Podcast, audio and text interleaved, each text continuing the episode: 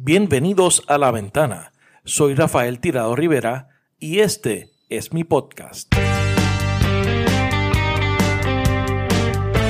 Mira, con respecto a alianzas político-electorales, eh, Porque la ley, ele- la ley de la electoral premisa de que tú vas a correr otra vez, ¿no? Así es. Bienvenidos al episodio número 38 del podcast La Ventana. Esta semana tenemos de invitado al secretario general del Partido Independentista puertorriqueño Juan Dalmao.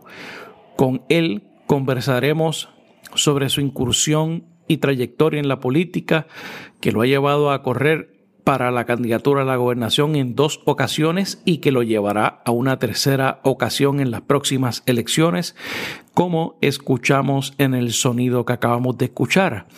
Hablamos del Juan Dalmao del 2012 versus el Juan Dalmao de las elecciones de 2020. Hablamos sobre la independencia, la discusión sobre alianzas, entre otros temas. Es la primera vez que tengo un candidato a gobernador en el podcast y ciertamente no será la última. A Juan lo conozco hace mucho tiempo y le tengo un gran aprecio en lo personal y puedo dar fe de que es tal y como se proyecta. También puedo adelantar de que quien quiera ser gobernador de Puerto Rico como alternativa al Partido Nuevo Progresista en las próximas elecciones, desde el centro político hasta la izquierda, tiene que contar con la figura de Juan Dalmau en la ecuación, ya que estoy convencido de que el resultado de las pasadas elecciones es solamente el piso y no el techo de sus posibilidades producto especialmente de la fragmentación del electorado, especialmente en el centro político y sin duda alguna por méritos propios.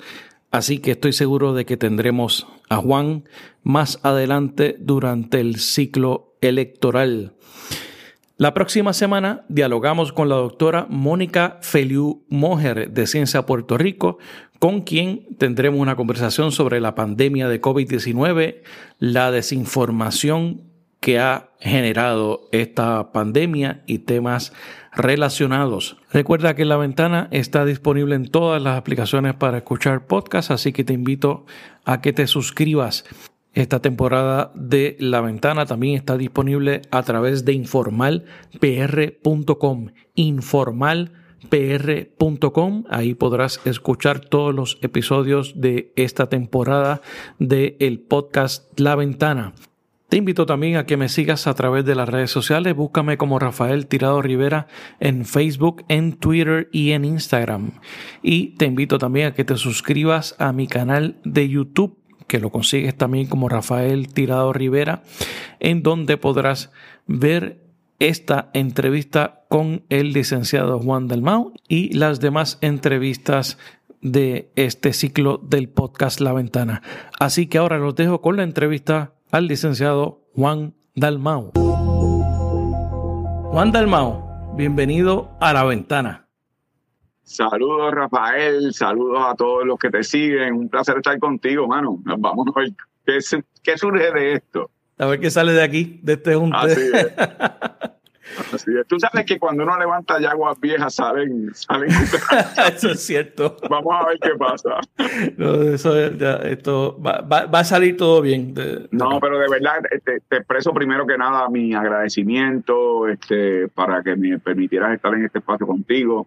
Te deseo el mayor de los éxitos y, y sé que va a ser una gran conversación. Así que, mano, gracias. Gracias, claro, no, y, y gracias por, por aceptar eh, prontamente esta invitación que, que hace tiempo teníamos eh, pendiente. Así es, así es. Mira, eh, Juan, tú has recorrido el país en dos ocasiones.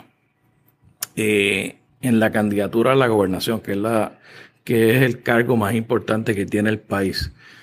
Pero según mi experiencia, de, de algún tiempo en, en- en esta cosa, estoy seguro de que la gente no conoce detalles tuyos. Eh, por ejemplo, cómo fue que tú entras a la política, por qué te, te, vinculas al Partido Independentista. Eh, ¿Cómo fue ese proceso tuyo para integrarte? Que tú dijiste, oye, voy a, voy a hacer esto en el futuro y, Y, tú cuando empezaste, pensaste en algún momento, oye, voy a ser secretario general del Partido Independentista, voy a ser gobernador. ¿Cómo, fue ese proceso? Pues mira, eh, Rafa, nada fue predeterminado. Yo primero que nada vengo, primero que todo, vengo de una familia que no es independentista. Mi familia era una familia del Partido Popular.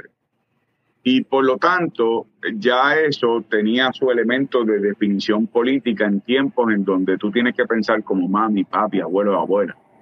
Segundo, sí tuve la suerte de que en mi casa eh, hubo siempre un ambiente, aunque muy activo políticamente, hubo un ambiente de mucho orgullo patriótico, de mucho orgullo puertorriqueñista, de un respeto enorme al independentismo. Pero pero yo no te puedo decir que, que surgió necesariamente de mi hogar. Eh, de hecho, yo, yo pienso a tu pregunta, yo, yo no era un buen estudiante en escuela superior ni en escuela intermedia, no lo era. Yo era de los que se sentaba atrás, me escondía cuando hacían eh, preguntas o cuando pedían voluntarios. Que tú, tú eres el, último, el último que iba a la pizarra, si había que levantarse. Así es, y era cuando era inevitable, inevitable. Y, y por lo tanto, eh, no hay tal cosa como una respuesta. Oye, Juan, Juan, eh, ¿en qué kilómetro, en qué hectómetro, en qué capítulo, en qué versículo es que tú te haces independiente? Cuando tuviste la epifanía? Claro, exacto, como, como eh, camino a Damasco, tuve mi, aparición. pero, pero sí recuerdo que en la escuela superior en grado 11, yo, yo tuve como estudiante, hubo un debate, yo no participé naturalmente, no era buen estudiante como te dije, pero eh, en ese momento era sobre el tema del estatus, que es un tema nuevo, ese tema no se debate en Puerto Rico lo suficiente. Exacto, eso no, se toca. E, era completamente nuevo, pero eh, había tres personas eh, representando distintas opciones. En aquel momento el Estado Libre Asociado tal cual era, la estadidad, la independencia. Y cuando termina el debate, las preguntas de mis compañeros, de mis amigos de, de jangueo, mis amigas, eh, fueron hacia la muchacha de la independencia, que si somos pequeños, los puertorriqueños somos brutos, los puertorriqueños no valemos, los puertorriqueños no podemos por nosotros mismos. Y yo tuve una reacción instintiva porque en mi casa me habían enseñado que nunca aceptes que eres menos que nadie.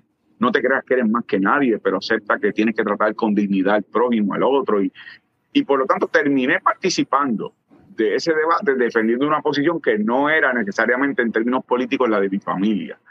Y de ahí yo te diría que comenzó un proceso de tomar conciencia. Ya en la Universidad de Puerto Rico me integro, pero, pero noté en la universidad tu pregunta específica y por qué el PIB. Noté en la universidad que aunque había múltiples sectores independentistas o grupos independentistas o asociaciones o, clubes independentistas, eh, no había más allá de, del club social, ¿verdad? nos vemos, hablamos, pero no había acción concreta. Yo veía en la juventud del Partido Independentista sí que había actividades, por ejemplo, pues fuimos a, a, a juntas, a las marchas en contra de la explotación minera, lo que tenía que ver con el tema de parar los aumentos de la matrícula en aquel momento, hoy día mucho más dramático, la amenaza que sufre la Universidad de Puerto Rico. Así que yo encontré en el Partido Independentista no solamente eh, el que recogía las ideas que yo iba formando, sino además como un instrumento para ejecutar esas ideas, para adelantar esas ideas, y que no era algo inmediato, pero que era algo que se aportaba al proceso, contrario tal vez a otras organizaciones, y no estoy juzgándolas y no estoy menospreciando el rol que pudieron jugar, pero ahí fue que yo encontré eh, ese, ese camino. Eso tú, eh, viniendo de una, de una familia como tú muy bien dices, del Partido Popular, ¿verdad? Eh, eh, eh, que todavía hay otros talmaos que están también en, la política de parte del Partido yo, Popular. Yo soy familia de Raymond Dalmau. No, mentira. Eso es una buena curva. ¿Viste? sí, es un tiro de tres ahí. No, no, pero te entiendo, te entiendo lo que dices. Pero tú, tú sientes ese proceso tuyo, ¿tú sientes que fue el Partido Popular que te abandonó o tú fuiste abandonando al Partido Popular? No, yo, yo pienso que fue un proceso de crecimiento. Yo no me considero que estuve en el Partido Popular. No, tú, eras parte de una familia popular, pero tú no necesariamente... No, tenía ni conciencia política, ni, interés político, ni, ni nada por el estilo. Y, y, esto es importante porque a veces, y a, tu, y a tu medio lo van a ver jóvenes, uno no predetermina ni define necesariamente, hay casos que sí, pero en mi caso no fue así. En mi caso es que en mi casa sí eran del Partido Popular, pero, pero yo, yo no tenía esa conciencia política. Y, el recuerdo que tengo de desarrollo de una conciencia política fue eh, ya dentro de la militancia en la Universidad de Puerto Rico, movimientos estudiantiles, presidí la Asociación de Estudiantes de Ciencias Políticas, eh, estaba en la juventud del Partido Independentista Puertorriqueño y, y, me sentía que estaba haciendo una aportación. Así que mi desarrollo político siempre ha sido dentro del PIB. Pero, pero venía de una familia que no, no lo era, pero tenía un enorme respeto y, y, creo yo que esa admiración venía de tal vez valores, ahora visto, ¿verdad?, en retrospectiva, de valores que me habían enseñado, como te dije. Mami era una empleada pública eh, en el hospital regional en Cagua. Papi era un pequeño comerciante en Cagua. Y en casa éramos cuatro hermanos, mi hermano mayor, dos hermanos menores. Y, y no hubiese habido oportunidad de desarrollo con respecto a, a, lo que fue nuestra educación universitaria, si no había una universidad de Puerto Rico accesible, económicamente viable para que todos estudiáramos, tal vez hubiésemos tenido que enfrentar un dilema de quién iba a la universidad y quién iba a trabajar y quién iba a tener que hacer otras cosas. Y yo creo que en ese aspecto me creó una conciencia, lo que me enseñaron en mi casa del valor propio, del respeto propio, el respeto al prójimo, el valor del país. Y, y creo que eso me fue llevando políticamente ya con más conciencia a lo que fue eh, mi activismo político en la universidad y luego en el Partido Independiente.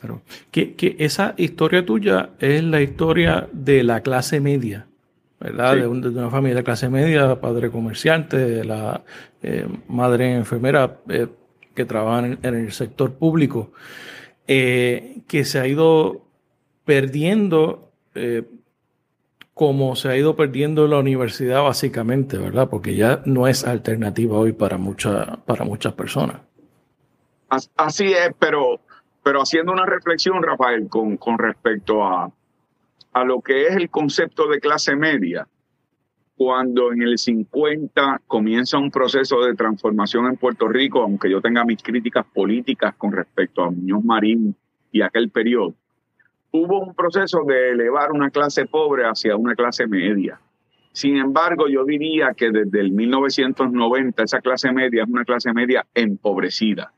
Creo que hay que reconceptualizar eso de la clase media. Hoy día la clase media no es tan media y nos estamos llevando como país a dos polos. Una clase muy selecta y muy reducida de personas que tienen un enorme ingreso económico eh, ya sea, ¿verdad?, por privilegios contributivos, por ingresos, porque representan una clase con acceso a la política pública en Puerto Rico y al gobierno.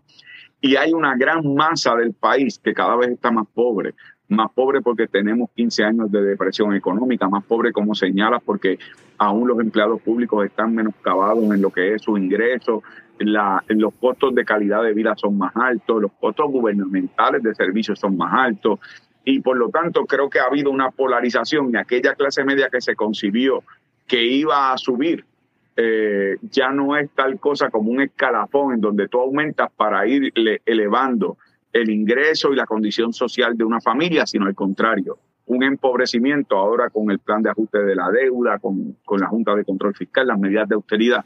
Creo que, que, creo que ese es un concepto que hay que, que repensar en Puerto Rico para poder enfrentar entonces efectivamente esos retos.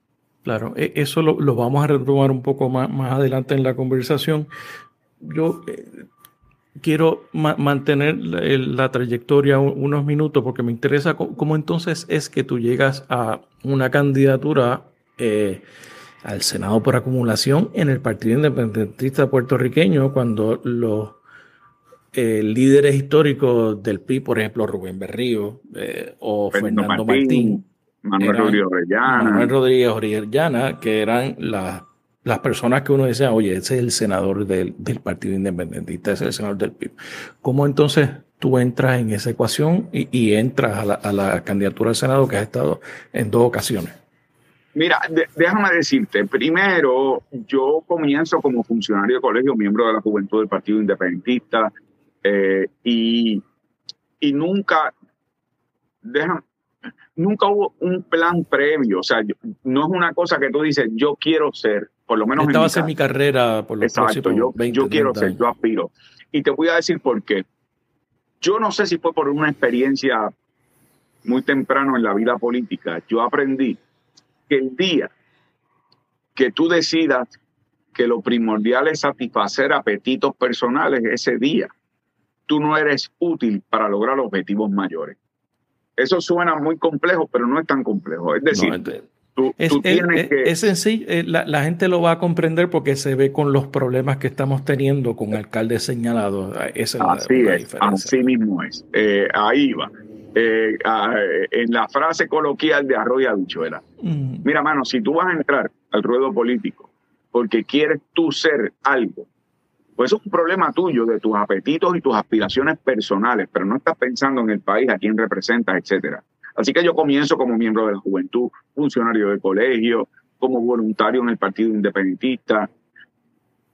En el trayecto, pues se van identificando por parte de los militantes del partido unas destrezas, este, yo voy a la cárcel eh, por desobediencia civil en Vieques, conozco al liderato del partido intermedio porque fuimos encarcelados en aquel momento más de 100 militantes del partido independentista que eran los candidatos a alcaldes, los presidentes de comités municipales. Así que eh, en, el, en los 33 días que estuve en la prisión federal, yo tuve la oportunidad de vivir el desarrollo de tanta gente valiosa dentro de este partido que, que cuando salgo de la cárcel entonces me integro de lleno me designan primero secretario de Asuntos Municipales, que es el que supervisa los trabajos de los legisladores municipales del PIB. Hoy día, en aquel momento teníamos en 77 pueblos, hoy día tenemos en 53, eh, porque ha habido un cambio en la configuración político-electoral del país. Pero, pero básicamente luego entonces paso a ser secretario general y comisionado electoral. Y cada paso pues fue desarrollándome eh, para que tuviera la confianza de la militancia del partido, hasta que, como tú señalas, bueno, pues eh, se da la oportunidad de que María de Lourdes fuera la primera mujer candidata a la gobernación. Ella tenía un gran deseo de colocarse en una posición en donde pudiera aportar al proceso y entonces me, me eligen en una asamblea general como eh, ¿verdad? senador o candidato a senador por acumulación. Pero, pero en el proceso en el 2012 fui candidato a la gobernación y en el 2016 soy candidato a la gobernación y los resultados son absolutamente eh, distintos, mano. Para, eh, eso, para eso iba ahora. eso se, habla de, aquí hay dos Juan Dalmau, el Juan Dalmau del 2012 eh, versus el Juan Dalmau del 2020, por ejemplo. Eh, y, no sé, el, primero, eh, por decir algo, tal vez era un poco más parecido al Rubén Berrío, ¿verdad? De, la época de los 70, el, fogoso, el, más come candela. Pero en el 2020 vemos un Juan Dalmao diferente o distinto. O, eh, ¿Nosotros lo percibimos distinto o es que tú crees que de verdad hay, hay un cambio? Mano, yo, yo te voy a ser, como siempre, honesto. Cuando yo fui candidato en el 2012, era mi primera candidatura, aunque llevaba tiempo como figura pública, comisionado electoral, secretario general. Eh, tú sabes que, porque tú tienes experiencia política, como secretario general y comisionado electoral, yo ocupaba las dos posiciones al mismo tiempo. Tú eres un portavoz institucional de un partido que además es un partido independentista, en un país que ha combatido eh, en sus estructuras de gobierno la idea de la independencia. Así que, eh, y yo empiezo como comisionado electoral y secretario general a los 26 años, 27 años. Eh, así que yo comencé muy joven. Y mi primera candidatura es en el 2012 a la gobernación. Automáticamente se me delega esa responsabilidad y esa confianza, lo cual una gran experiencia. Y yo, más allá, yo sé que en los dramas políticos quieren hacer mucho, ¿verdad? mucho de que tras bastidores y, de psicoanálisis no decidieron. La realidad es que esta es mía, te la voy a decir porque esta es mía. Yo sentía que siendo en aquel momento el candidato más joven a la gobernación, eh, que estábamos compitiendo, éramos seis.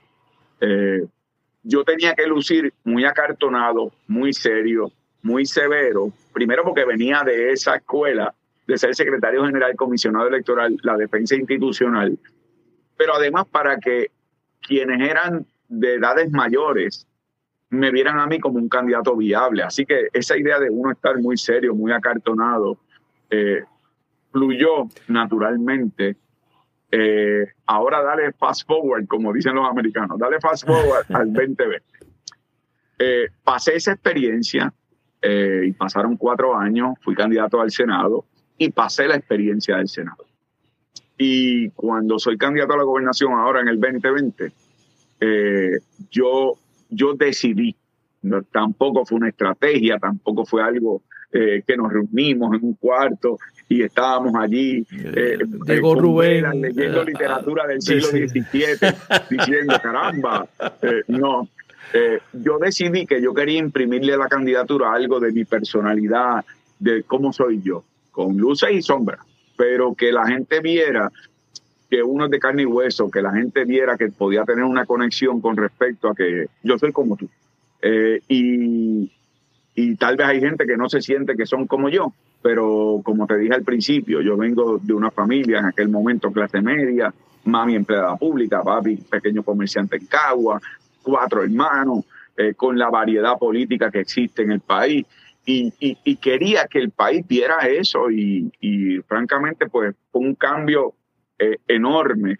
Eh, además, el, yo sé que aquí hubo y, tú vas a coincidir conmigo y probablemente vas a desarrollar más.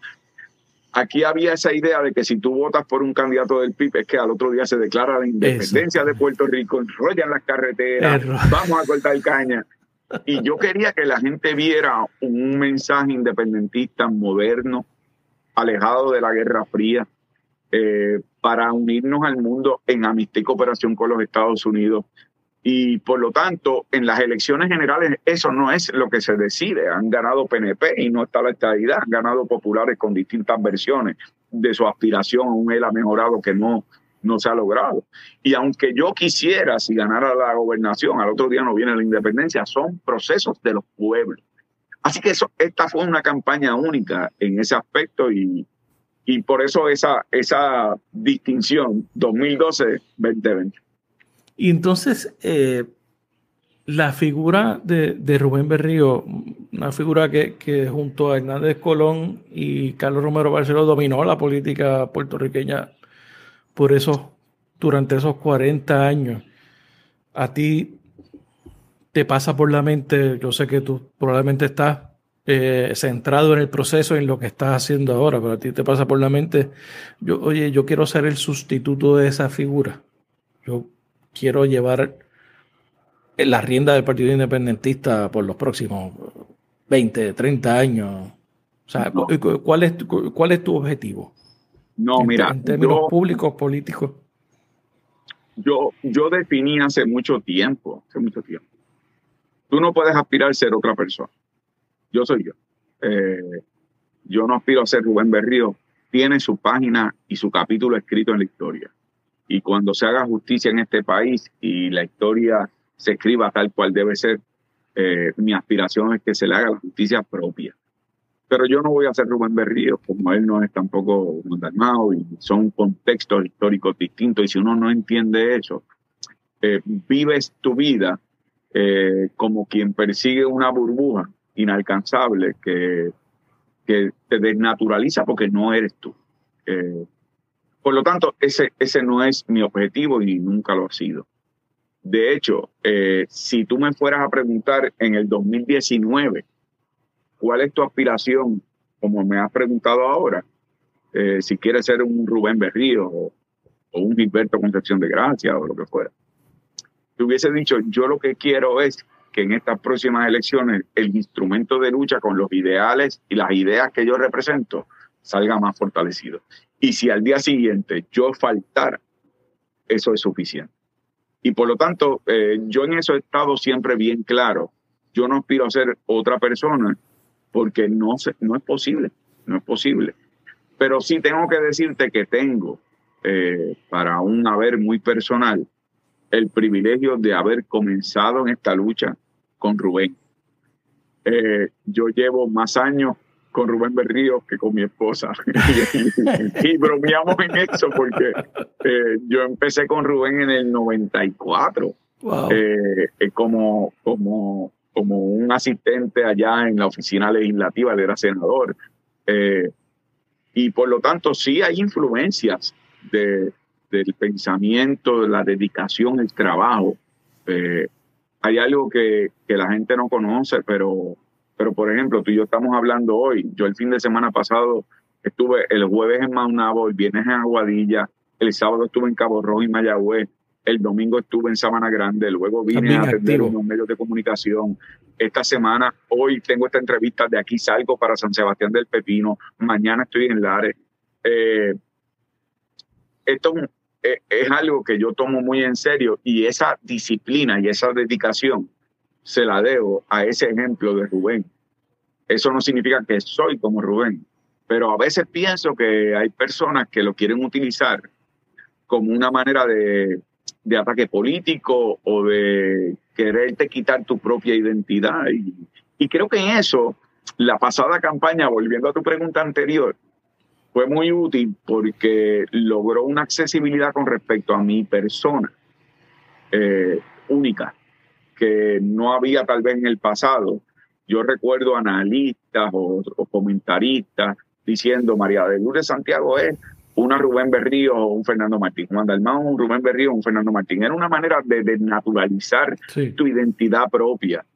Y, creo de reducir, ¿no? Eh, claro, o, o, o, incluso en mi caso, pues eso es un halago. Claro. no soy yo, claro, y, y, no soy yo. Eh, y pienso que, que en ese aspecto la pasada campaña fue un parte de agua. Es decir, eh, fue una manera de decir, sabes que aquí estoy yo, esto soy yo, y, y la imitación de Raymond Arrieta ayudó mucho. definitivamente. Eso, sí, eso este, tienes toda la razón. La gente habla todavía de eso, de esa invitación de Rey Guarrieta. Así eh, es. Pero le dio, ahora hablando en serio, brother, eh, le dio un aspecto que no tenía el independentismo ante el país, accesibilidad. sintonía, sintonía con la gente y con la realidad. Exacto.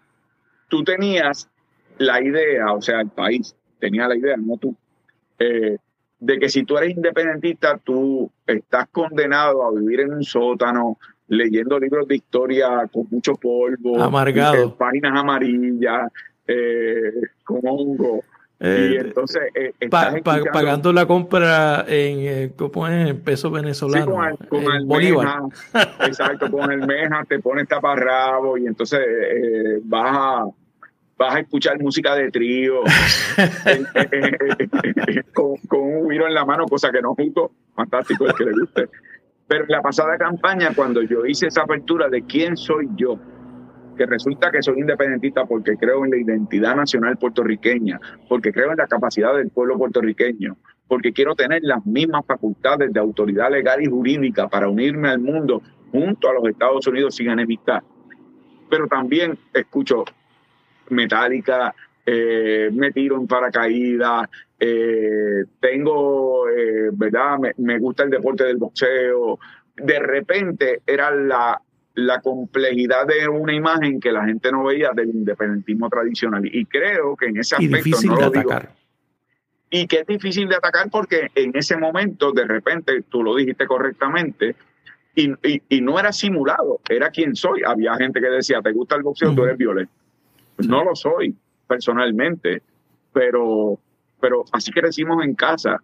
Nuestro, nuestro entorno familiar con respecto a compartir cada vez que había una pelea de boxeo de Mike Tyson, Tito Trinidad, antes Wilfredo Gómez, era vernos en casa todos y allí compartíamos y lo veíamos. Así que ese es mi crecimiento. Eh, bueno, malo, regular, ese es mi crecimiento. Me gusta la música rock. No tiene que ver con ser inglés o con español. Me gusta la música rock eh, de, Inglaterra, de, de, Estados Unidos. De, o sea, no tiene nada que ver con eso, es gustos. Porque la estética nada tiene que ver con la ética. La estética pueden ser aspectos que están relacionados a cómo tú eh, tienes unos gustos particulares, te vistes de particular manera, piensas de particular manera unas cosas, pero la ética son los valores fundamentales en los que tú riges tu vida, en este caso políticamente, el que no seamos tratados como menos que otro país, que seamos tratados en igualdad de condiciones. Claro. Vamos a, ir tocando, empezar a tocar unos temas un poco más contemporáneos, eh, saliendo un poco de tanto ya de, tu figura, sino viendo al país y, otras cosas que están pasando. Este, se, ha habido una controversia eh, porque hay una percepción o fabricada o tal vez un problema de comunicación, ¿verdad? Eh, sobre la posición del PIB o de integrantes del PIB eh, relacionada a la guerra de Ucrania. Eh, aquí este, la gente, hay una percepción de que la gente, de que ustedes están detrás de, la guerra al lado de Putin. Este, ¿Cuál es la realidad sobre eso? ¿El PIB tiene una posición formal sobre la guerra? ¿Qué es lo que me puedes decir sobre eso? Mira, bueno, bueno si, el Politburo te deja hablar, que es otra cosa que, que tiene que Acabo de recibir un fax, de Moscú. Un fax de Moscú. Mano, bueno que me pase. Te lo voy a decir con el corazón en la mano. Bueno que me pase. Cuando, cuando explota la invasión de Rusia a Ucrania, a mí me entrevistan en un medio de comunicación y yo explico como estudioso de la ciencia política, mi bachillerato en eso, además de Derecho Internacional en mi maestría en Derecho, yo doy una explicación de las complejidades de esa guerra en términos geopolíticos, militares, bla, bla, bla, bla. Que, que, no, que, que, no, es tan fácil como estar a favor o en contra de los Chicago Bulls, tú sabes. No, mano, es que me di cuenta. En eh, eh, eh, hay unas personas que piensan que este conflicto es como el invader número uno contra el tronco número dos. Eso es, demasiado drama técnico y rudo. Este, la Capitol Sword Promotion presenta, entonces tú tienes un baby face y tienes entonces armas. Eh, por lo tanto, gracias por la oportunidad para decir lo siguiente. Esta es una agresión violatoria del derecho internacional. Es un abuso de un país más grande contra uno más pequeño. Es la idea de revivir la nostalgia de una Unión Soviética desintegrada a manos de una persona como Vladimir Putin, en donde todavía en su, en, su desarrollo como exagente de la KGB piensa que puede retomar esa gloria, ya pienso yo que la humanidad la ha sobrepasado. Eh, y creo que tenemos que tener solidaridad con respecto a lo que tiene que ver el derecho de los pueblos a su autodeterminación y a su independencia. Y aquí no hubo de parte de Rusia ni siquiera una justificación, porque mira que los Estados Unidos han sido unos bárbaros en este tema. Pero en Irak, por ejemplo, dijeron como justificación que había armas de destrucción masiva, que resultó ser falso. Que no, que no existían. Que no existían, no existían. Pero Vladimir Putin ni eso, ni eso. O sea, esto se trata de, de una tragedia humana, una tragedia contra la humanidad. Y debe ser dicho así. Pero, mano, yo doy una explicación tipo profesor, bueno que me pase, bueno que me pase. Eh, y entonces decían, Dalmao está justificando, Dalmao está con Putin, Dalmao. Y yo, pero ¿qué tiene que ver? Primero que no tengo a Chascamolán, dicho. Yo, Putin no vota por mí, a mí me importa poco. Eh, Mano, y, y, no creo que el respaldo te ayude mucho en, en estas circunstancias. entonces, pues, o sea, Juan Dalmau recibió los talking points que reciben los PNP eh, cuando, cuando tienen que decir, después del mensaje del gobernador, tiene que decir que es un gran gobernador. Yo recibí los talking points de Moscú, es una locura. Pero yo pienso, ahora hablando más en serio, que eso demuestra que todavía, ahora te voy a hacer una reflexión y me gustaría saber también tu opinión sobre esto yo creo que todavía, dentro de lo que fue el resultado electoral en las pasadas elecciones, en los partidos que han gobernado, el Partido Popular y el PNP, no han superado el manual de la política previo a estas elecciones del 2020.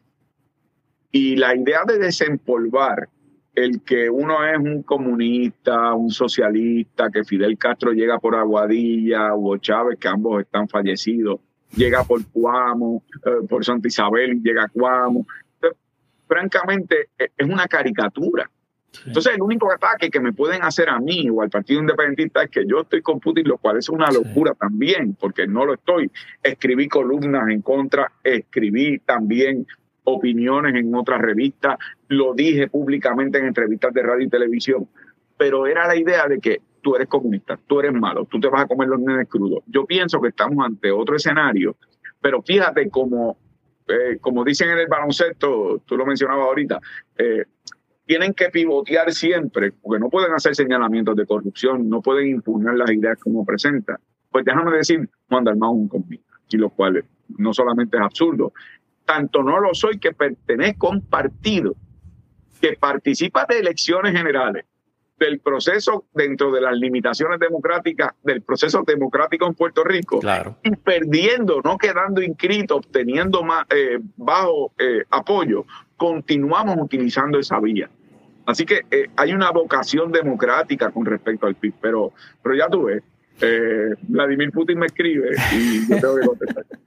Pero la gente que lo video está enseñando el fax. Disculpe. Sí, me, encantaría que me des tu impresión, y perdona, porque tú eres el que me entrevistas a mí, pero claro. tu impresión sobre eso, la idea de que tenemos que decirle a los independentistas, incluso a los soberanistas dentro del Partido Popular, y en esto tú, sabes qué ocurre, es que son unos terroristas, comunistas, socialistas, izquierdosos, Perú, todo es lo que se dice en inglés dismissive. Eh, vamos a ponerle un sello para que la gente los descarte.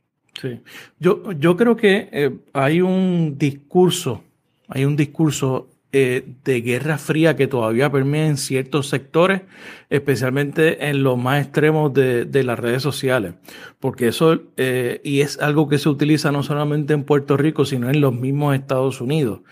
por ejemplo, la gente con la línea de Trump, ¿verdad?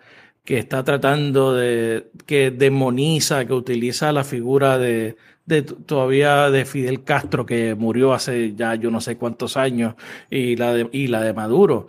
Y entonces, por la desinformación también, la desinformación que hay en el país de estos temas que no se hablan de, de, manera este, abierta, que, que, que no hay una discusión formal de lo que está pasando en el mundo, el, el, aislamiento que tenemos muchas veces en los medios de comunicación, facilitan y favorecen que se utilice esa demagogia. Eh, que, que se utilice ese discurso a esta altura, de, después ya de 30 años de, desaparecida de la Unión Soviética. Hay gente que piensa que la Unión Soviética está atacando a, Ucrania.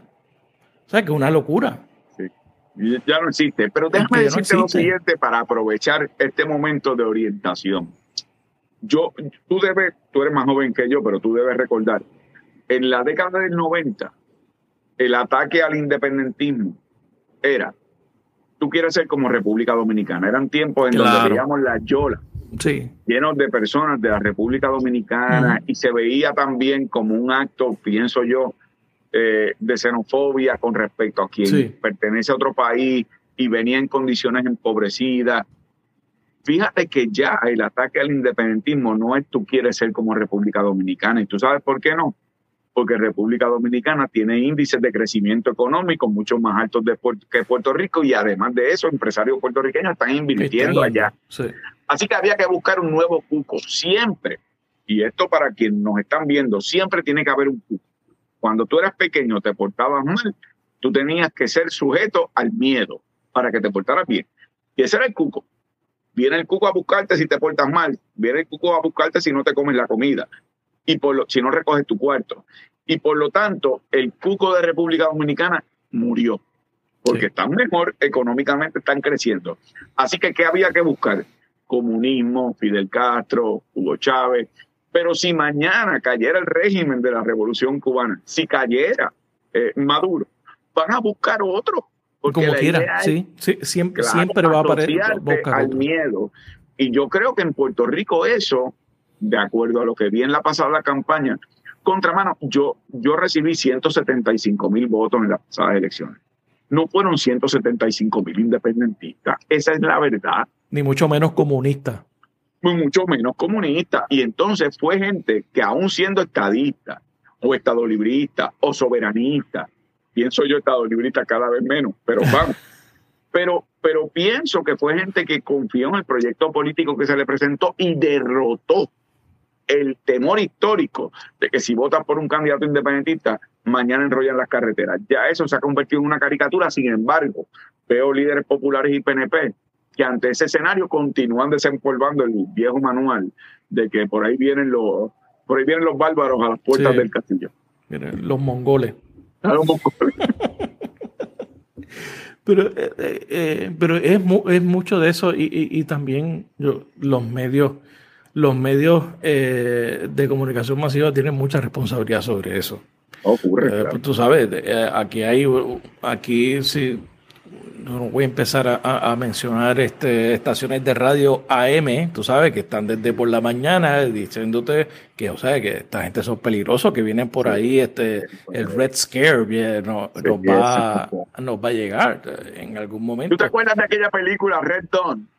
Sí, exacto.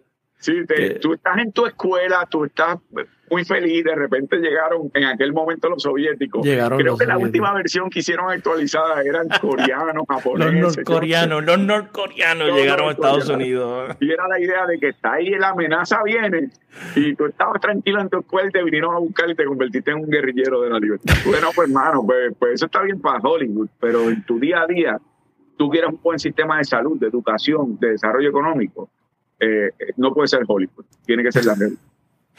Mira, Juan, seguimos, que hay que retomar los temas serios.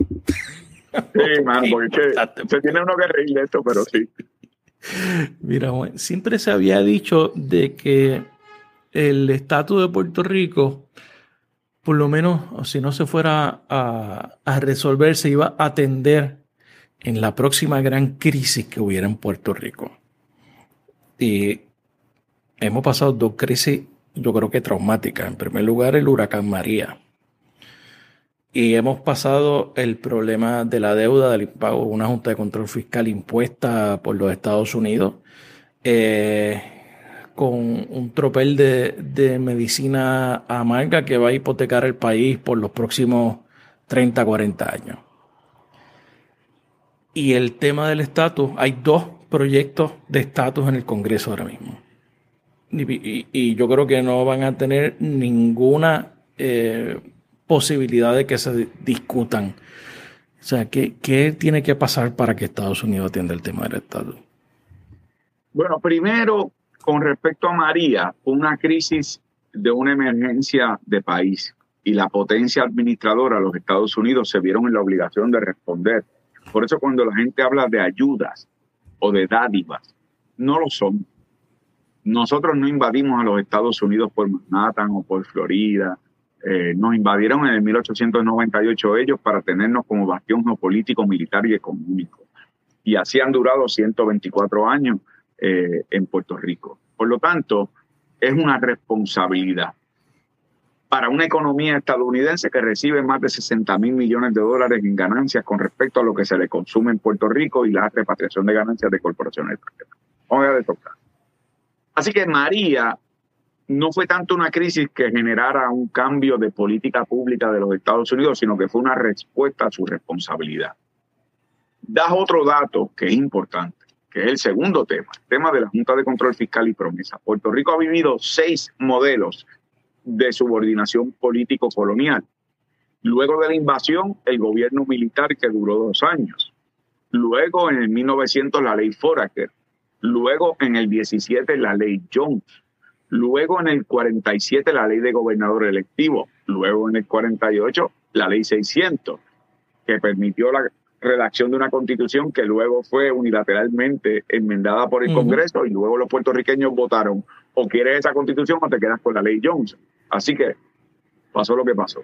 Y hoy día promesa, que es el nuevo capítulo de lo que es una historia lineal de subordinación política. Que, hablando de la constitución, que básicamente el Congreso inhabilitó la sección de, la Asamblea Legislativa, ¿verdad?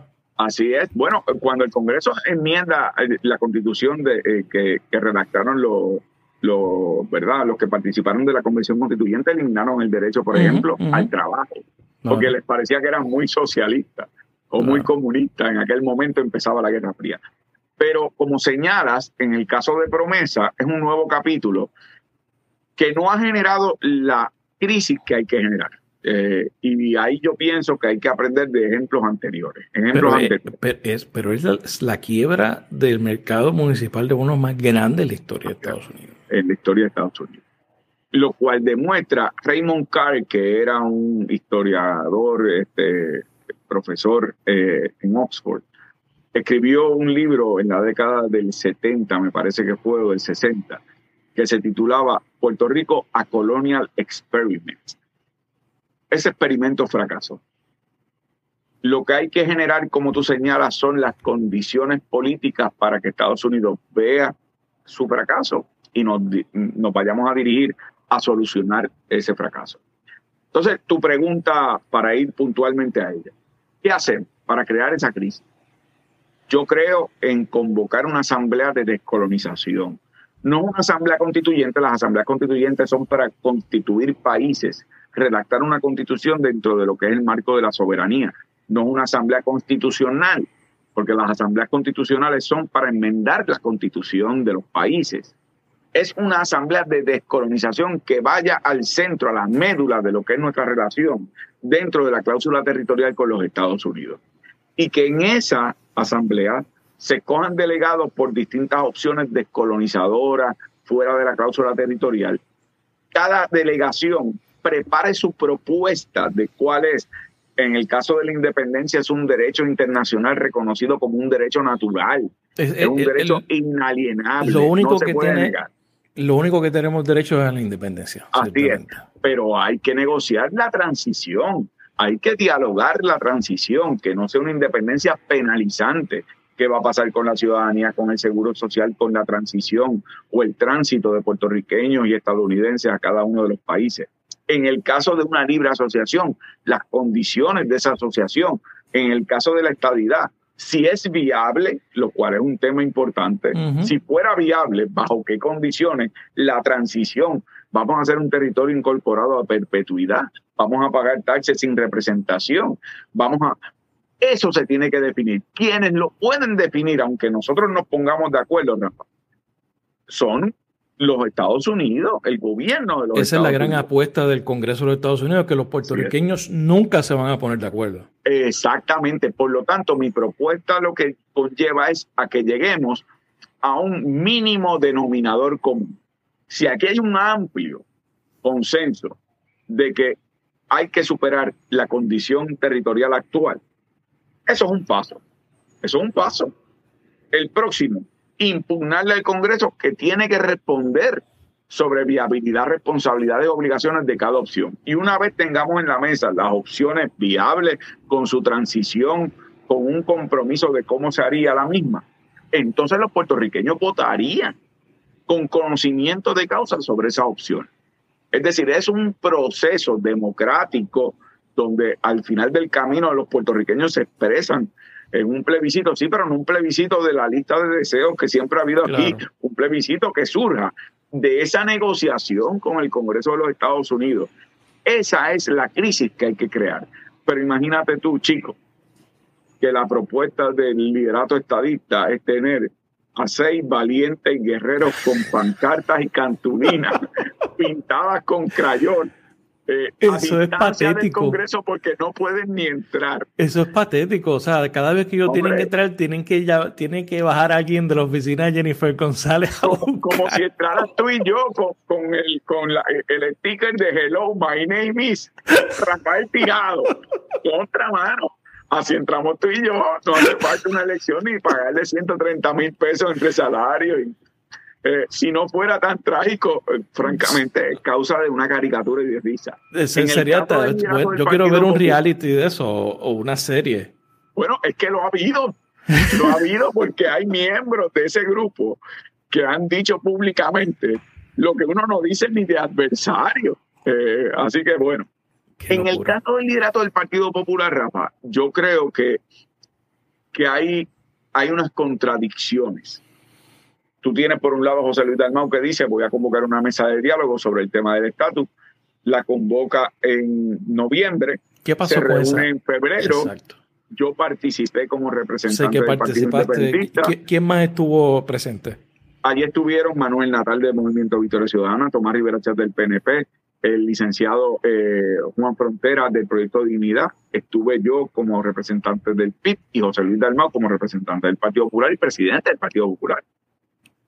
Pues tuvimos esa reunión, llegamos a unos acuerdos y bueno, hasta el sol de hoy. Y yo no quiero cerrar puertas con respecto al diálogo, pero ahí llego. Eh, espero que haya una convocatoria con respecto a los acuerdos que llegamos a aquella reunión. En el caso de la Cámara de Representantes, Rafael Tatito Hernández, un día dice que va a atender el tema del estatus, otro día dice que apoya el proyecto de Nidia Velázquez, otro día dice que el estatus no está en issue. O sea, eh, en eso, eh, Tatito es una figura, como se llama en derecho, sui generis. Tiene identidad única y propia. Pues, allá hay. Pero yo, por lo que te digo contradictorio, no es por esa pelea interna del liderato popular entre Tatito, José Luis Dalmau y los que sean. Es que creo que dentro de la militancia y el electorado tradicional del Partido Popular ya hay una conciencia mayor de que debe haber una propuesta del Partido Popular sí en donde se supere lo que antes todavía era sujeto a debate, somos, no somos territorio no incorporado, aplican o no aplican poderes plenarios. Oye, se aprobó promesa el mismo día que se resuelve Sánchez Valle, donde el Tribunal Supremo Federal reitera que Puerto Rico es un territorio no incorporado sujeto a los poderes plenarios del Congreso y por lo tanto puede legislar el Congreso con respecto a Puerto Rico. Y ese mismo día por la tarde se aprueba promesa y nos impone una Junta de Control Fiscal que tiene el poder de aprobar el presupuesto del país por encima de las ramas constitucionales. Entonces yo creo que dentro de la militancia, los electores tradicionales del Partido Popular no sienten que están representados por un liderato que todavía está anclado en la nostalgia de aquello de un pacto bilateral sujeto a ser alterado solamente por mutuo acuerdo. Pues, el, el, máximo eh, de autonomía compatible con la unión permanente con los Estados Unidos. Muñoz, con quien tengo enormes diferencias, era un poeta Así que era un gran poeta. Eh, y ahí tienes un ejemplo, eso que acabas de decir. ¿Cómo es? El máximo de autonomía. El, máximo de autonomía dentro de la Unión Permanente. Compatible con la Unión Permanente. Compatible con la Unión Permanente. ¿no? Eso, eh, eh, eso es una genialidad, pero es falso. Yo,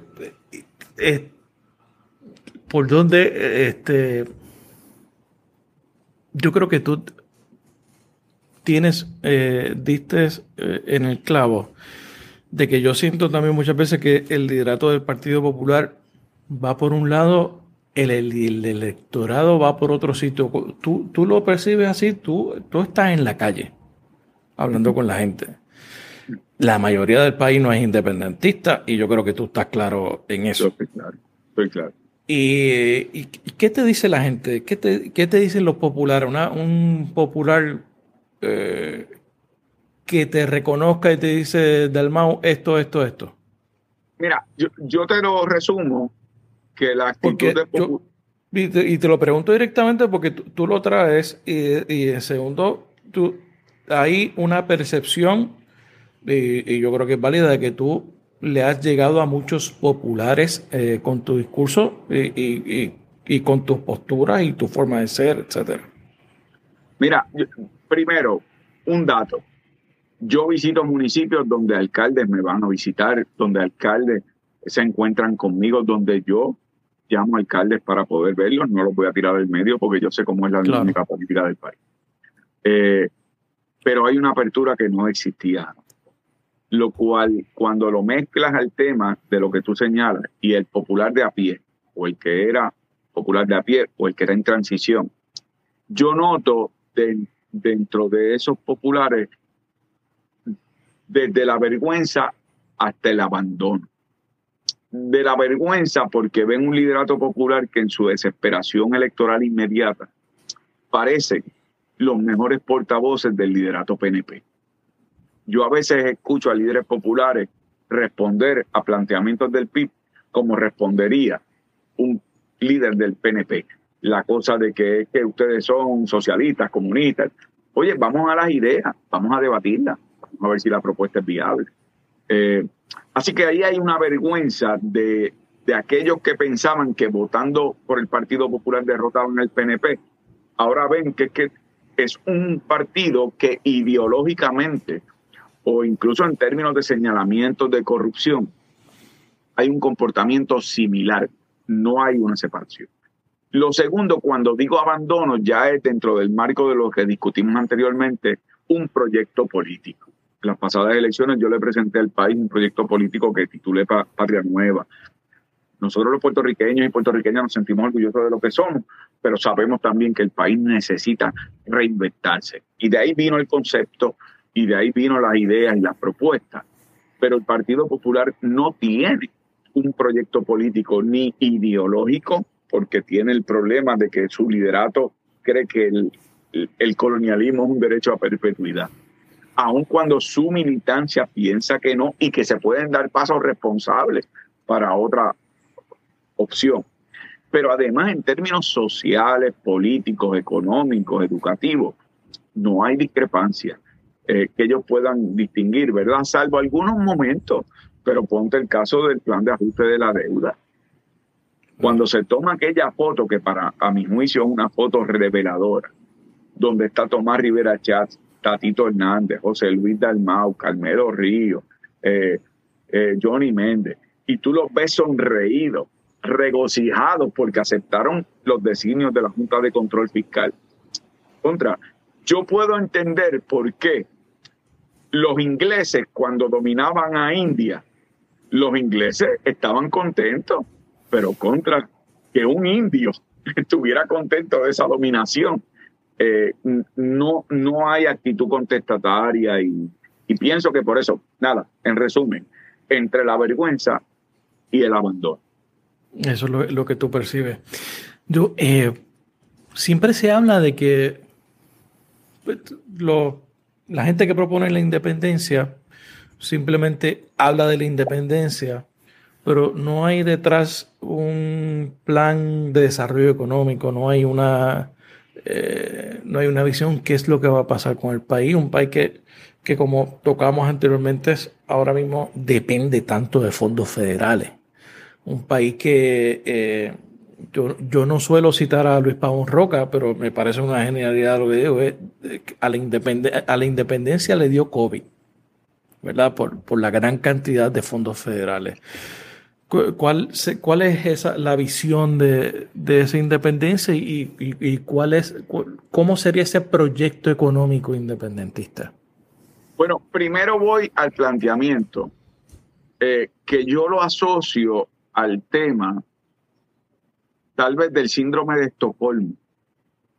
Que no haríamos sin nuestro... Eh, eh, exacto. Quienes nos capturaron y nos secuestraron se convierten en nuestros amigos y por lo tanto los defendemos, sin nosotros reconocer que estamos secuestrados y que estamos bajo amenaza. Así que eh, ese síndrome, que se parece en un sentido, y no quiero en esto usarlo ligeramente, al síndrome del cónyuge maltratado. Es la idea de que tú no rompes esa relación porque sientes una dependencia emocional, económica, pero eres maltratado. Entonces, cuando se dice el independentismo, no educa sobre la independencia. Eso es patentemente falso.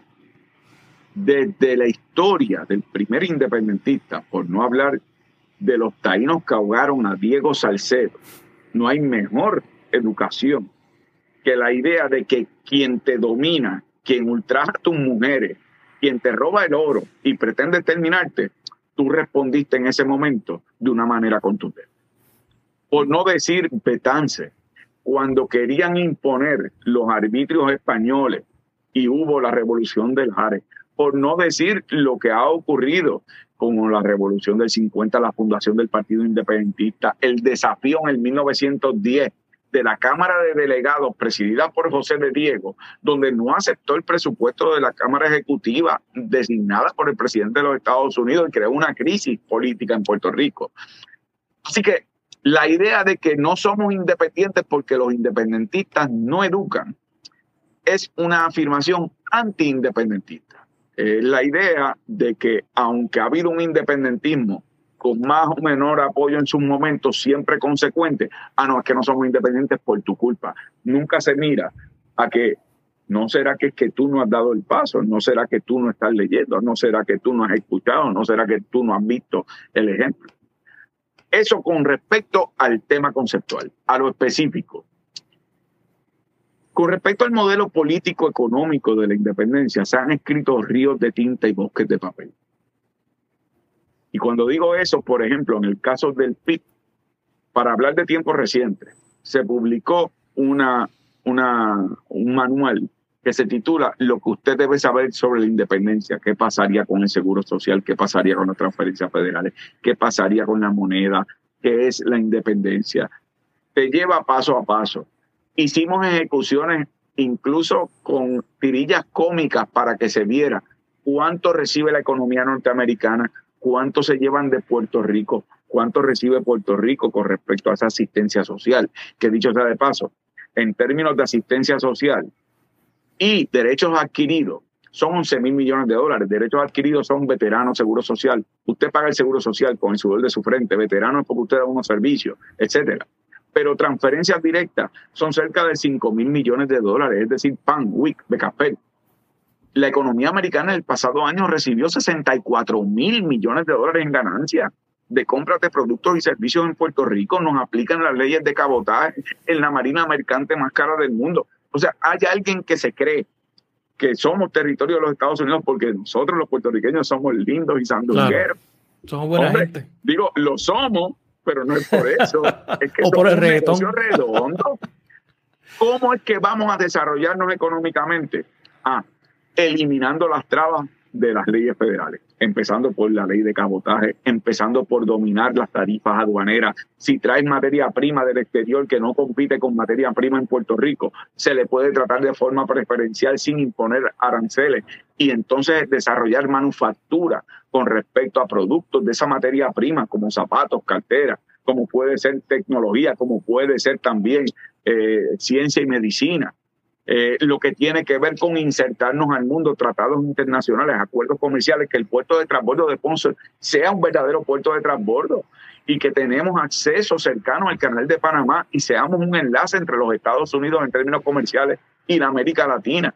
El de verdad abrir lo que Paco Catalá, que es un economista, doctor en economía, el doctor Francisco Catalá, ha llamado, hemos tenido una caja de herramientas vacía, la independencia, la soberanía plena, es llenar esa caja de herramientas y unos días vas a usar una, unos días vas a usar otra, pero la tienes llena de herramientas. Malo cuando abres la caja de herramientas y no tienes ni un destornillador.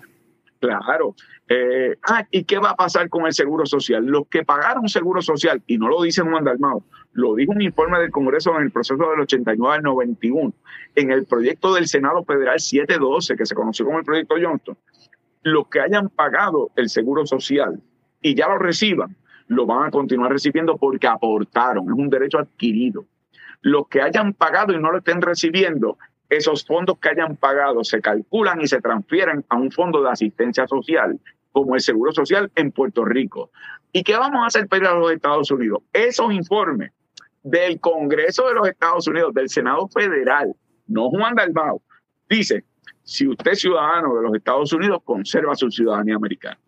Si usted nace después de la declaración de independencia, ciudadano puertorriqueño, pero los Estados Unidos harían un tratado con Puerto Rico para que esos ciudadanos sean tratados con los mismos derechos si viajan a los Estados Unidos. y también los estadounidenses que viajen a Puerto Rico serán tratados con los mismos derechos en el gobierno de Puerto Rico. Estamos en un mundo global. Ahí tienen la Unión Europea que tiene acuerdos de países independientes donde hay ciudadanía común, moneda común. Estamos en otro mundo, pero siempre se exige, oye, ven acá. ¿Y qué va a pasar cuando yo estornude bajo la independencia? ¿Me va a dar más catarro o menos catarro? Hombre, ahí están los libros, ahí está, pero es una excusa, pienso yo. Y además es una, es una afirmación antiindependentista para justificar el no dar el paso.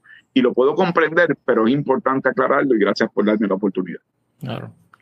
Eh, te pregunto, eh, ¿se, ha hablado, ¿se habló en algún momento eh, de la posibilidad del el Partido Independentista asumir la libre asociación como una alternativa descolonizadora.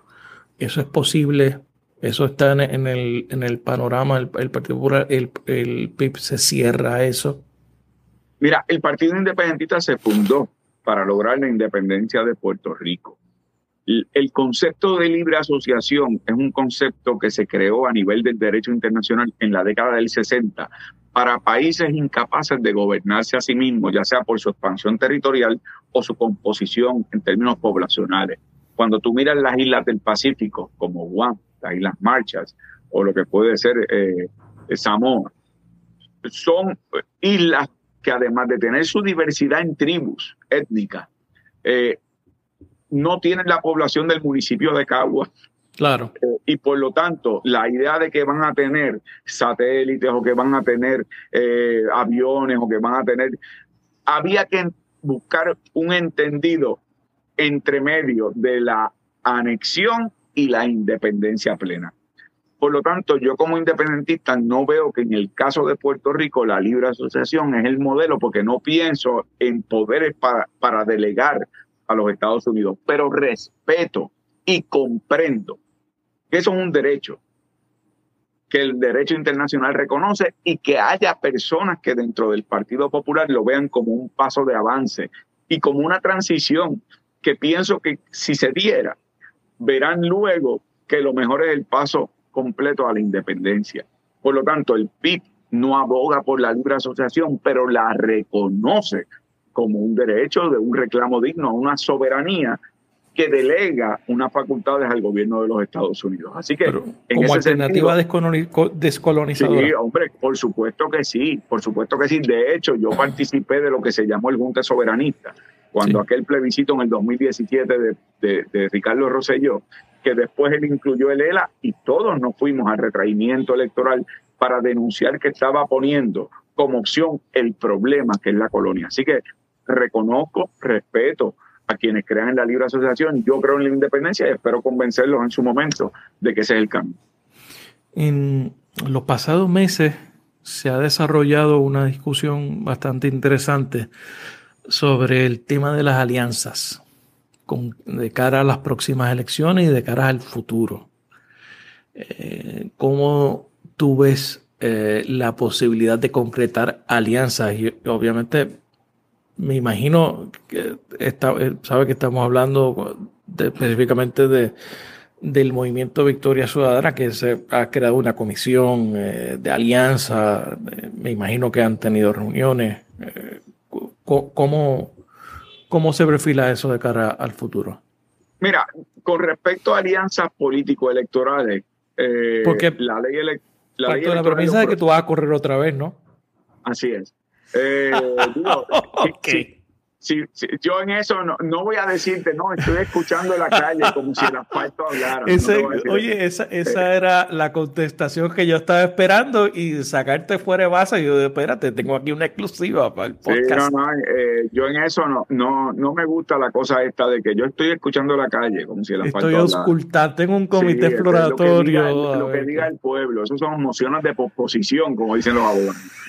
Yo sí, yo sí eh, condiciono mi, digo, condiciono entre comillas, mi disponibilidad a tener la confianza de una asamblea general y de un proceso democrático interno dentro del partido, si creen que yo debo ser el candidato, lo aceptaría y lo haría. con mayor ánimo, con mayor entusiasmo, como siempre lo he hecho. Porque el, eh, el Partido Independentista nunca ha tenido primaria para su principal candidatura. ¿Tú vislumbras en algún momento algún cambio en, ese, eh, en ese panorama? Mira. Abrir una primaria. No, te puedo anticipar, ¿verdad? La ley electoral obliga a las primarias. Obliga a las primarias. Si tú, Rafael Tirado, fueras un miembro del PIB y yo soy un miembro del PIB y a mí me postulan y tú me quieres retar, la ley te permite hacerlo. Bajo unas condiciones yo pensaba que eso no le aplicaba a ustedes, porque todo el mundo dice, pero sí que el PIB escoge sus candidatos en cuarto oscuro. El cuarto oscuro, Aredo. De, nuevo, estamos el con juego de la silla. estamos con Putin. Déjame explicarte esto porque es una gran oportunidad para que ustedes vean cómo se manipula la, la opinión. La ley electoral obliga. Pero dime tú, Rafael Tirado, y quienes nos están viendo, ¿Cuál es la fila larga para ser un candidato a la gobernación del PIB? Que en tiempos pasados no tenía oportunidades de triunfo. Claro. Era un gesto patriótico, era una afirmación ideológica. Y por lo tanto. Una cuestión quijoteca casi. Exacto. Eh, y, y en los municipios, cuando tú eres el candidato a alcalde de las Marías del PIB, ¿quién quiere retarte en primaria? Dime. Esa es la verdad. En tiempos pasados, tal vez ahora los tiempos cambian. Pero, por ejemplo, ¿cuál es la primaria que escogió a Ramón Luis Rivera, hijo, como alcalde de Bayamón? Ninguna. Ninguna. Él radicó y nadie lo retó porque lo vieron como una fuerza política que era necesaria. O sea que esto de la primaria se ha elevado en Puerto Rico como si fuera una gran cosa, cuando realmente es el fracaso del consenso intrapartido, cuando es el fracaso de reconocer el mérito de quien debe ser, pero viene otro que quiere usurpar o que quiere participar y, y, eso pasa. Como también puede ser que uno se siente que es un, cacique de pueblo y alguien quiere romper con el cacicaco porque se convierte en una dictadura local. O sea, Paris Zacaria, que es el comentarista de CNN, escribió hace un tiempo un libro que se llama eh, American Democracy, que decía la primaria es la bala que mató el sistema democrático americano, porque pasó de ser escoger candidatos por méritos dentro de los partidos a ver quién tenía lo siguiente, o más dinero para darse a conocer, o quién tenía fama porque era conocido, artista, etcétera. El name recognition. claro, o en tercer lugar el incumbente, que también todos giran alrededor del name recognition. Chavo, apellido famoso o si no, incumbente. ¿Y quién reta? Y, y, la primaria evitó que dentro de los partidos se dieran los procesos. Afortunadamente, el proceso causado el PIB no ha tenido ni los Freddy Valentín, ni los Milda Darondo, ni los de Castro Font, ni la otra sucesión. Esos fueron escogidos en primaria. En el caso nuestro, es por mérito y yo creo que eso es un haber que hay que, que, hay que verlo en su justa perspectiva jurídica y, legal. La ley lo obliga si alguien reta. Pero, o que, que están abiertos a esa posibilidad. Hombre, es, que, no están abiertos. Esa es la ley. Esa es la ley. De hecho, aquí se usa mucho el referente en paz de cáncer de, de Marta Font. Eh, Marta Font tenía en ley facultad para recoger unos endosos y retar en una primaria al candidato del Partido Independentista que fue escogido por un método alterno que dispone la ley también. No lo hizo y prefirió ser candidato independiente, pero la ley le protegía, no lo hizo. Y por lo tanto, a mí me alegra la pregunta porque este es un momento de una conversación sosegada, explicar tantas cosas y desenmascarar tanta, tanta desinformación. Ahí está la ley. Eh, por más que yo quiera, supongamos que quisiera, cosa que yo no tengo problema en que se den las primarias que se tengan que dar, pero el partido tiene también sus métodos alternos, como lo tiene el PNP, como lo tiene el Partido Popular, como lo tendrán otros movimientos.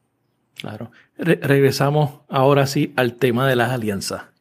Eh, especialmente con eh, que quien lo ha planteado y quien ha creado un, organismo dentro para, para buscar alianza, que es el Movimiento Victoria Ciudadana. Eso, eso es posible.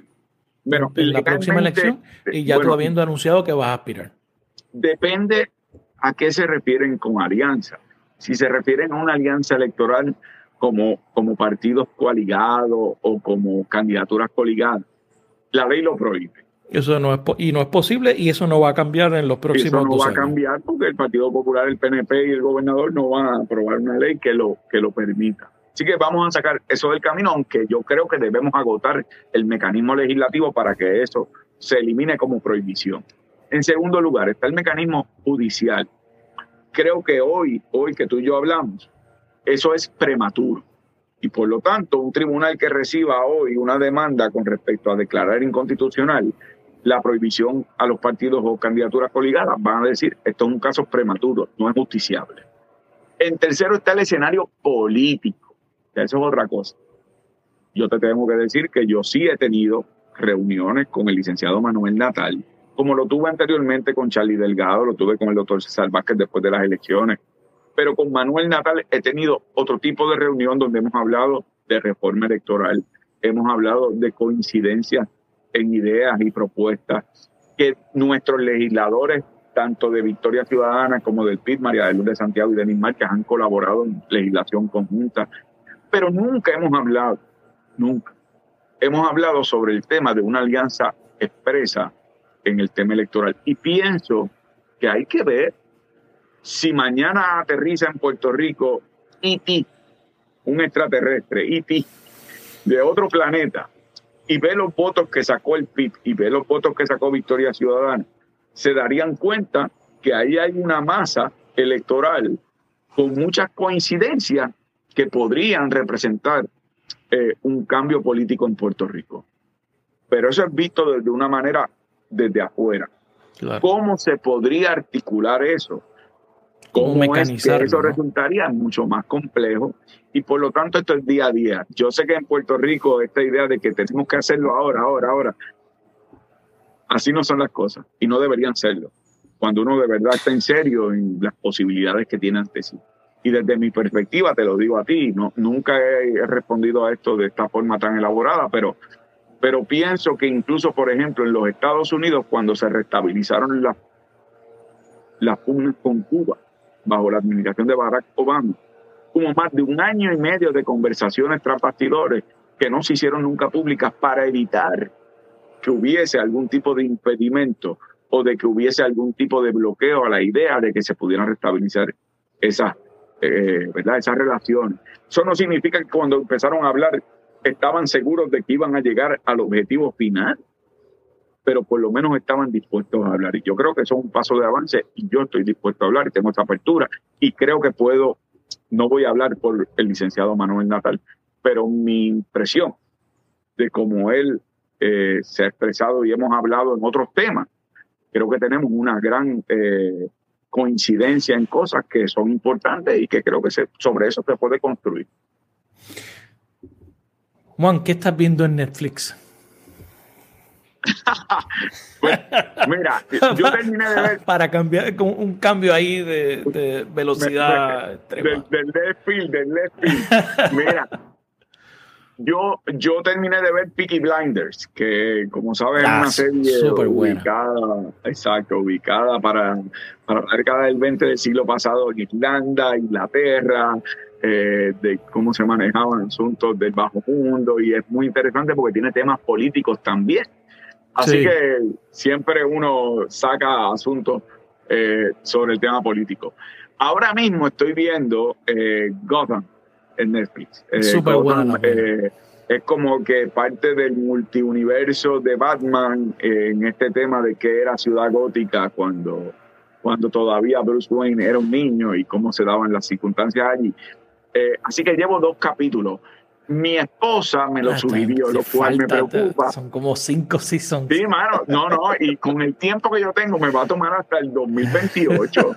Eh, mi esposa me lo sugirió, lo cual me preocupa porque he visto que los primeros dos capítulos son bastante violentos. Ay, no, se pone mejor. Así es. Pero, pero, por ejemplo, veo series de investigación. Eh, eh, eh Vi eh, en Netflix también, eh, creo que fue True Crime de Kevin Hart. Eh, que, sí, es de suspenso y es una, es, una serie muy buena. pero también veo cosas cotidianas. Este, yo nunca había visto este, Community, terminé Community. Súper buena también. Sí, Perry Rock, eh, la terminé de ver, así que eh, yo fluctúo entre lo infantil y lo profundo. Muy eh, bien. Pero te voy a decir lo siguiente, si me preguntaras, que no me has preguntado, pero aprovecho tu pregunta, ¿cuál es el género que más te gusta en términos de película? y esto va a sorprender tal vez a algunos. A mí me encanta, me encanta las películas de horror. De verdad. De terror. Sí, man. Yo, no, recuerdo la última vez que yo vi una película de, horror. No, no. Por ejemplo, eh, ah, recientemente volví a ver eh, Texas Chainsaw Massacre. Ah, eh, en su versión más actualizada, que no es la misma que la otra. Sí, que, que, hubo un remake reciente. Yo tengo una explicación para eso que es perversa. es que yo que tengo que estar sujeto a tantas presiones y a tantas responsabilidades la idea de ver a otra persona corriendo, huyéndole un cuchillo, de repente pienso, yo no estoy tan mal. Fíjate, no me va tan mal. puede, siempre puede ser peor. y, detrás está Freddy con su garra. Ese tiene problemas, yo no. El resto es un paseo. Sí, hombre, yo. Dime a qué pueblo voy, dime qué entrevista tengo, dime cuándo voy a hemiciclo. Así que... Bueno, Juan, ¿algo más que quieras añadir? No, bueno, a ti, mi hermano, un abrazo, de verdad, mi respeto. Eh, espero que tengamos el café tras bastidores para hablar de esta y otras cosas. Claro que sí. Y te deseo el mejor de los éxitos de corazón. Eh, gracias, Llevas una trayectoria eh, política y educativa, ¿verdad? Eh, muy variada y y al igual que tú, yo comparto el que tenemos hermanos que también han estado en el ruedo político y lograr esa identidad propia que tú has logrado, eh, yo lo comprendo perfectamente y, lo aplaudo. Así que eh, de verdad que te deseo el mejor de los éxitos y que esta sea nuestra última conversación aquí en la, en Definitivamente, así será. Bueno, Juan Dalmao, gracias por estar en la ventana. Gracias a ti, un abrazo. Gracias por escuchar este episodio de La Ventana. Sígueme en las redes sociales, búscame como Rafael Tirado Rivera en Facebook, en Twitter, en Instagram. La Ventana es una producción de Change Media para Rafael Tirado Rivera. Hasta la próxima.